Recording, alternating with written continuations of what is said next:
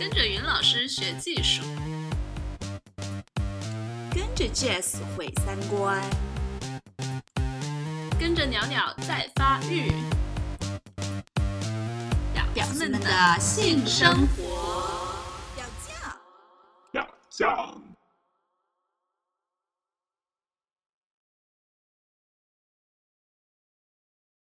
Thank you for joining me, Juliet. Happy to be here. yeah, so can you briefly introduce yourself? I'm uh, 49 years old and I live here in this big house with my husband Roland, who I've been married to since 1998, and his other love, Laurel, who we met in 2007, our daughter Maya, who's seven, and a family friend, Barry, who's uh, 70 now, and we've been living here for about five years in the Netherlands. Yep. We started out with sort of an open, like a semi-open relationship. Mhm. It wasn't completely open, but we, I knew that uh, I had a problem with monogamy, so um, we, we didn't know what polyamory was. We just knew we were going to try to do something a little different. Was that quite um, stressful at that time, or No, it was a huge relief Yeah. because I had cheated before and um, I didn't want to cheat anymore. But I saw that I tended to develop relationships with people over time and that I didn't expect I could be with just one person for the rest of my life without that happening again. And he fortunately accepted that idea, which was revolutionary. Uh, so, you just brought that to table and discussed it? Yes, exactly. I told him that you know I had actually I I didn't know what to do. I told him that I had cheated before and that it seemed to be a pattern and that I would probably cheat on him. And he said, uh, maybe there's another way. Maybe maybe you don't have to. You can just tell me. Wow, that's really It was impressive. It was very surprising and yeah, very supportive. not a typical yeah not what I'd heard before. That's for sure. but maybe he already gave you this kind of, I don't know, it's a, i- impression that you can talk openly. well, I had cheated Yeah. With him. I was married to someone else. Ah. He was he was my lover. Okay. And so he knew my struggle with loving more than one person at the same time, and he believed that I honestly loved my husband and that I loved him. The problem was I was lying, and that was that was the bad part, not the loving part. Um, and so yeah, he he had that in his head definitely. yeah. So that means you first um, opened up and find someone else, and then he met.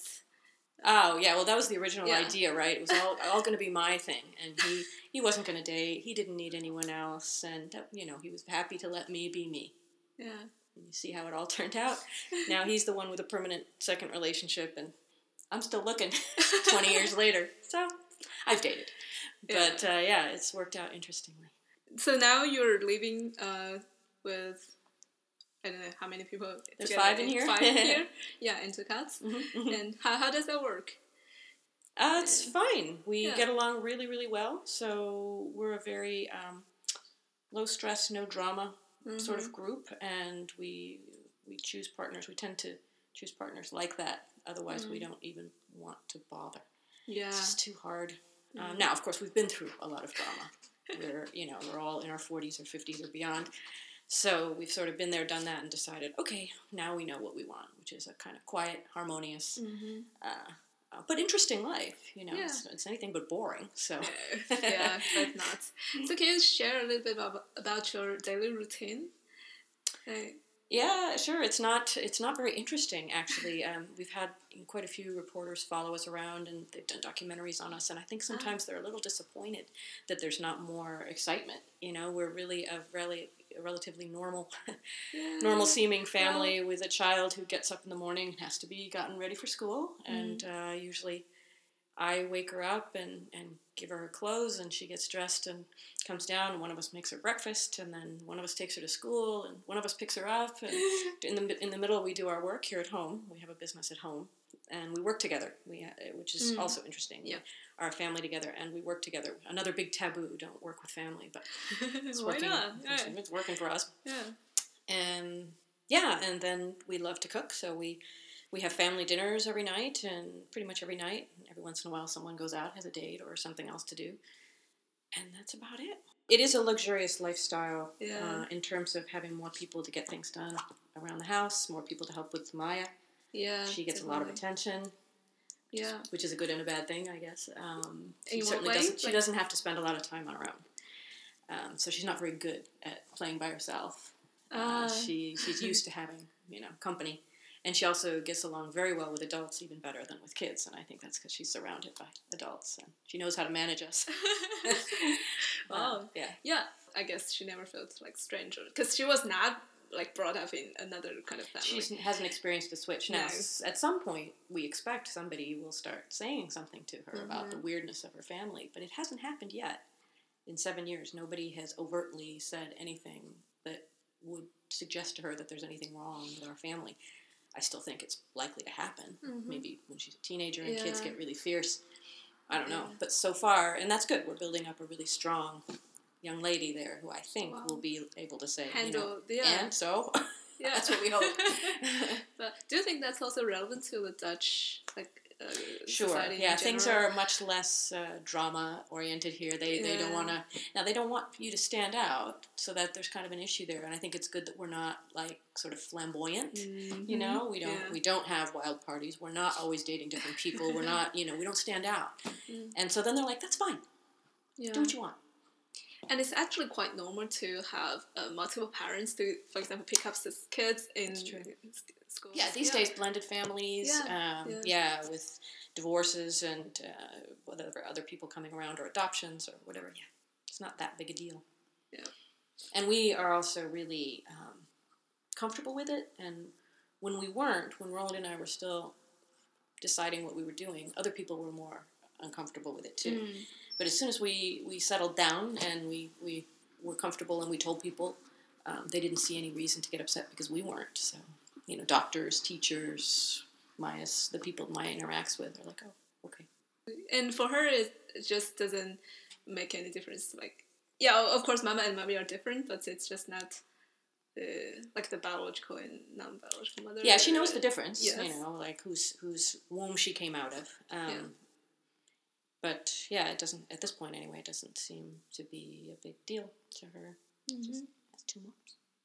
Yeah, it's just like a mom has two kids or Yeah, something like that. that's true. Yeah, yeah. So for a lot of um, couples who want to open up when they already have kids, do you have any advice for them to? Probably depends on the age of the kids to some degree. Yeah, I mean, we don't. With little kids, you don't really need to say much or do much. I mean, having people around, you know, you have people over, they're friends. You have people over for dinner. you have Mm, people over for breakfast. true. You know, yeah. there's no need to make a big deal of it. Um, for little kids, they're just they're just mommy and daddy's friends. You know. And, uh, um, as kids get older, you know, when they're teenagers, they start to have, you know, fixed ideas. Now, I haven't been there yet, you know, about what dating and romance is. And then you might want to, you know, explain to them that you believe that it's okay to have more than one, you know, person in your life at a time. Um, I bet that's harder if you're, if you're teenagers when you're just starting out, but I wouldn't know yet. With little kids, I see no reason to make a big deal of it because they don't. no, they don't. Yeah, It's just people around. That's true. And if you know if the people spend a lot of time around them, it's usually a good thing. You know, they develop relationships. There's a lot of fear over well, what happens when the person leaves. Mm. But people leave your kid's life all the time. You know, teachers stop working at the school, babysitters move out of town, friends move away. People are coming in and out of your your kid's life all the time. Um, now, again, we don't have a revolving door here with people coming in and out and in and out you know, people come and then they stay for a while and, and then they may move on. And that's just no different than life. I yeah, that's true. So, Yeah, perhaps it's a society that gives too much meaning to intimate relationship than the other relationships, like you said. Like well, it's not like the kids are in the bedroom with you, you know? No. So if people are hanging out in your living room or your kitchen or your kid's bedroom or whatever, you know, f- having fun playing with the kid, that's, I think that's good uh, for the child to have more adults uh, in their life. And, uh, maybe there's this mistaken idea that you're exposing a child to more sex or something, but you're not, you know, we don't, there's, no, that's No. bedtime. yeah, yeah, yeah, yeah. And also, um, one of our audience asked because now he's opening up Mm-hmm. his marriage and he wants to have like multiple lovers, and he was wondering if it's a good idea to have them meet each other. And Oh, yeah. what do you? Definitely. Yeah, but he's kind of like it's ki- kind of counterintuitive, or Uh, you mean whether to have them have them know who each other is, or keep them kind of separate, Yeah, in parallel in his life? Is that what you mean? sep- yeah, he prefers to Uh-huh, have to have it separate. separate. I know Yeah. I know someone who do, who who generally lives like that. Um, I personally think that if but they, they would know about each other or not. Yes, they they would, would know. No, Okay. yeah. Otherwise, it's Um. Yeah, Uh, then I think it's really important because that, that this is a whole jealousy thing. You you imagine Mm-hmm. this other person, and especially women. I don't know. Maybe it's as bad for men, but we imagine this other person has got to be, you know, prettier, sexier, better, smarter. You know, does everything better than we do. If you don't know who they are, yeah. and then you meet these people and you realize, oh, they're actually just people. uh, you know, we're all complex beings with a That's whole true. package of, of things to offer. And, you know, there's this fear that this person will be better in bed. Um, but, I mean, every, every, you know, every, there's always someone in the world that's better in bed than you. There's somebody that's better at cooking than you. There's somebody that's better at singing than you. You know, there's somebody that's better than you at everything. But that doesn't mean you're not lovable, no, you know, and yeah. your, your partner is with you for your whole package. yeah, and- and everybody is unique. Yeah, and you're with someone not just because of one talent or aspect uh, of their personality. Mm-hmm. So yeah, so what? Uh, now, obviously, if someone's the best in the world or the worst, then you know that may make a difference. But most of us are just kind of normal. Yeah, that's true. Yeah, So if you don't meet them, you can imagine all these things. Uh, I think it's much less stress uh, to get to know each other. And if you, you don't have to be friends, best friends, you know, you don't have to Mhm. hang out or Yeah. make time together, but just to know who each other is, I think is a huge relief. yeah. To the that psyche. reminds me of the book um, More Than Two. It says, um, "Try your best to fall in like with your metamours." Oh, It's falling like, falling Yeah, like. uh, Yeah. Well, sometimes I mean it can be the most wonderful thing when you when you spark a friendship with these people Mhm. because then you have this thing in common, this partner, Mm. and you have a, a, a it's like a powerful force working. Uh, I mean, it's just two, or you have three or four, all supporting each other in this wonderful network of, of love and support. Maybe just friendly support, Mhm. but you're, you've sort of got this common cause, and it's a very powerful, wonderful thing. One of the best things about polyamory is being there for each other. Maybe someone's car breaks down, you know, and you can Yeah. Help out, or maybe someone gets sick and you can help out, or whatever. Uh, just being there in that way uh, is really special. And you can work together for special things like their birthday or, you know, special occasions, something nice for the person or whatever, which is just really sweet. Yeah, yeah. But I I guess a lot of people would assume that putting like different lovers together would be more like awkward or they would be competitive. I think you just uh, like debunked that myth.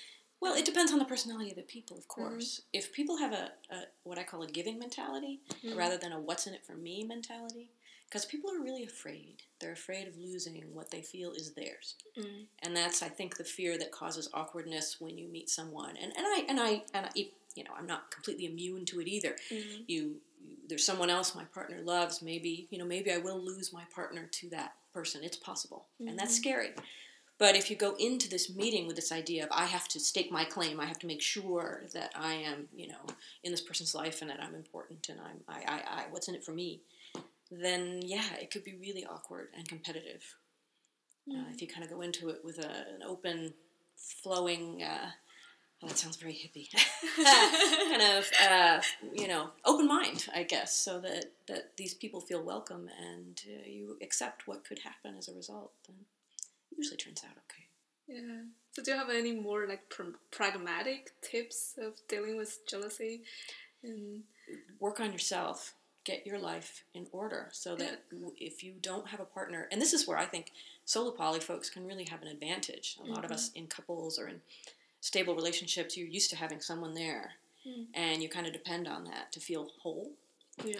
but the important thing is that you feel whole uh, no matter what. And i think that was really important for roland and i to make peace. We almost split up at one point when things were going really badly and i, I really thought it was over. And so i made the decision to start over on my own and do it right and, I, and that i was going to be okay. Mm-hmm. and that was a turning point in my whole life and i started to build up my own life and do my own things and make my own friends. And he came back and what he got was a whole person not a dependent person. If you're whole then nobody can ruin you Yeah, and You you, don't lose anything. uh, Exactly. I mean, you could lose your partner, and it would hurt. You know, if he left, it would be really bad. Yeah. But I have a full life, and I have other Yeah. friends, and I'll survive. We're extremely resilient, and that's what you have to believe in order, to, I think, to overcome jealousy. Is that I'll be okay, uh, even if this person leaves me for whatever, and that helps a lot. What do you do uh, in daily life to develop the kind of um, relationship between metamours? Uh, or do you, you just don't do anything specific? Just Well, it's not like I don't know. You know, I haven't had that many. Roland has only dated two ladies um, in this whole time, so he's had three relationships in his whole life. so he's very, um, you know, he's chosen well. I guess he's got two of them still with him. Yeah. But so I don't have a lot of experience with that. But the first one was a was a Portuguese poly lady, and it was really good for my jealousy because she was actually polyamorous, so I didn't have to worry about her Mm. taking Roland away, which is most people we date are monogamous, and in the end, they want ah, they want to take the person away, yeah. or they don't want to be a part of the, this lifestyle. Mm. So that's really hard and, and, and brings out my own jealousy. But she was really poly. She was in it. She was in an eight-year relationship with a lovely fellow, and um, so it was a great learning experience for me to be with someone who kind of taught me Mm. what it is to be involved with with another poly person. So we just tried. We tried to do things, some things together, but it's not like we tried to be best friends. Mm, no. And the same thing with Laurel. We're not. We're not. We get along amazingly well, but we're incredibly different. Um, she's a, a gardener and an artist, and a, Mhm. and she knits, and um, I'm into techno, and you know, Mhm. very different things. So we just share this sort of common family value Mm. um, that lets us live together harmoniously, but we don't hang out all the time or anything like that. Mm. Yeah. So it just depends, I guess, on the, the dynamics. I think it might be worse in a way if if we were like best friends, because that would add another element of drama, a potential element of drama Yeah. that we we don't have. So that's kind of nice. Yeah, yeah, Hmm. can imagine. And also, you talked about a lot of people actually are monogamous, and if you open up your marriage or relationship, then you meet a monogamous person, then it must be much harder. You know, Or- it happens a lot. Yeah. Because people people are hearing about polyamory and they're curious and they want to try it out. And uh, I read this thing a while back from a Facebook friend that said you can't try polyamory like a on like a hat in a store or a dish in a restaurant because you're really playing with people's hearts. Yeah, And if you just go in there and you're like, oh, I'm going to see what this is like, and you don't really think it through or believe in it, you just sort of dabble in because it sounds exciting, you're likely to get hurt. And I've, you know, I've dated many guys who, in the end, you know, it sounded interesting, but then you realize there's a lot of work involved, Yeah. and you have to make a decision. I think a conscious decision that this is a better lifestyle for Mm. me than than the other way. And until you do, it's it's risky. yeah, and it might may hurt another people. know? Yeah, exactly. People's hearts are on the line. This is not like a toy. yeah, um, now I know we all have to start somewhere, and we all make mistakes, and we all do it do it wrong at first. Um, but I think there's you know uh, since uh, there's a lot of value to sincere uh, thought and effort, um, rather than just saying, "Oh, I'm gonna I'm gonna see what this is like." That sounds kind of cool, No. having multiple girlfriends or whatever. You have to enjoy this whole process of talk, talk, talk, talk, talk, talk, talk and think and, and working through um, issues, your own issues, your jealousy. What do words mean to you? What does commitment mean? What does love mean? What does sex mean? Well, all these things, you really have to define them because your other person may not be seeing them the same way as you. Mm. So, yeah, it's hard work. yeah. So that brings us to our last question. So does poly really require someone to be really rich uh, in terms of time, uh, money, energy, um emotional literacy? Well, So- that's an interesting question because I'm one of those poly people who has absolutely no problem with monogamy, and I don't think polyamory is right for everyone. And I, I'm actually, in many ways, think, I mean, monogamy requires you to dig really deep. monogamy, yeah, requires it to because you have to, uh, you have to, you, you dedicate yourself to one thing, one person Mhm. for your whole life, and that's um, that's a powerful commitment that I think requires a certain kind of strength and um, and energy to keep generating interest and make it you know work for a lifespan. Yeah. Polyamory is a completely different kind of work, Yeah. and they both you know require commitment. So it's uh, polyamory is yes, you have to be really comfortable with change because Mhm. things are going to change. You cannot want things to stay the same or people to stay the same. um, and you probably uh, should really enjoy this process of, of getting to know people and nurturing relationships and caring for them after they've ended and bringing along new ones Mm. and that that should be fun and interesting and fulfilling for you and if it is then that's a, it's a good it's a good path to take. So you just have to really get to know yourself Yeah. and say where are my strengths and and where's my energy? I think monogamous people often have other things they would rather be doing with their time than working on relationships you know? Maybe they have multiple kids. Maybe they're getting a phd maybe they're you know starting a company. Maybe they want to focus you know or maybe they really want to focus on that one person. I think that's perfectly valid maybe like us they want to you know explore different relationships and, and get what they can out of that Yeah, that's true. People have different interests. Like there are asexual people, aromantic people as well. Mhm. So, yeah, but mo- money wise is. I, I think in general, monogamy is more like economically um, beneficial for people. Well, I don't know. We're uh, the only reason we can buy this house, this big, big house here, is because there's four of us, yeah, know, no, and our totally. income. and wi- as a couple, there's no way Roland and I could have, could have Yeah, bought this house. true. We share expenses. Um, we get an amazing tax break because we we're, we have a single business, but we only pay taxes on a quarter of the income each, which is and your Mm. taxes on, on twenty thousand are a lot less than your taxes on Yeah. eighty thousand. Yeah. You know, so I don't know. It, it sure is more expensive to date if you like to go out to eat and things Yeah, like that, depending on what you like to do.